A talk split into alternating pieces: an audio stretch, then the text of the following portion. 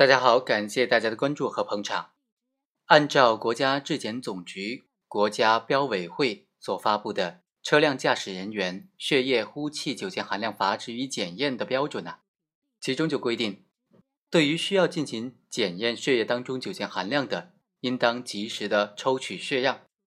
抽取血样呢，应当由专业人员按照要求进行，不应当采用酒精或者挥发性的有机药品对皮肤进行消毒。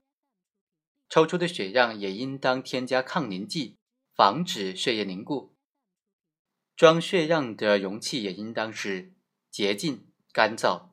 装入血样之后，不能够留存空间，并且密封，低温保存，及时的送检。在司法实践当中啊，有时候这个血样的采集过程不规范，可以直接导致最后鉴定意见被排除的这种情形，就是说。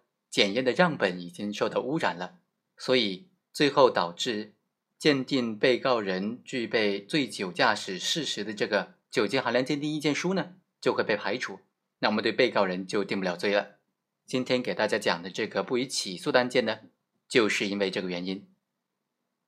二零一五年的九月二十三日晚上八点多，被告人倪某某酒后驾驶摩托车。经过某路段的时候，被正在执勤的民警给抓了个正着。经过酒精含量检测，倪某的呼气酒精含量测试结果为一百五十三毫克每一百毫升，涉嫌危险驾驶罪。之后呢，就被带去抽血检验了。检验出来的结果是一百六十毫克每一百毫升，所以呢，这个案件就到了检察院准备提起的公诉。但检察院经过审查发现说。送检的血液呢，先后存放在促凝管和抗凝管之内。血液在促凝管的时候已经受到了污染，因此不具备鉴定的条件。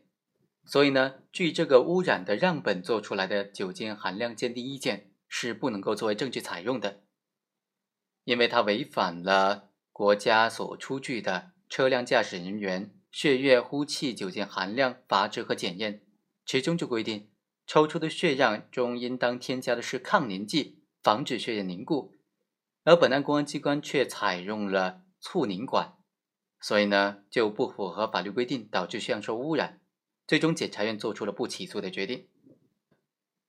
由此可见呢，血液酒精含量鉴定过程当中，血样的抽取、采集以及存放的过程都是非常重要的，都是必须进行仔细审查的。好，以上就是本期的全部内容，我们下期再会。